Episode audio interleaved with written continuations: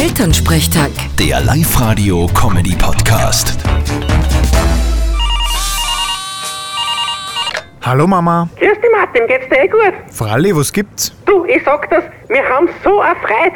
Heute auf die Nacht gibt's endlich wieder einmal einen normalen Stammtisch. Na Gott sei Dank. Habt ihr's eh gar nicht mehr ausgehalten. Naja, es war schon auch zu viert am Tisch gemütlich, aber wir sind halt normal viel mehr. Und wenn du dann auf drei, vier Partien auseinandersitzen musst, dann ist das schon riskant. Riskant? Wieso denn das? Naja, man hört ja nicht, was die auf die anderen Tisch reden.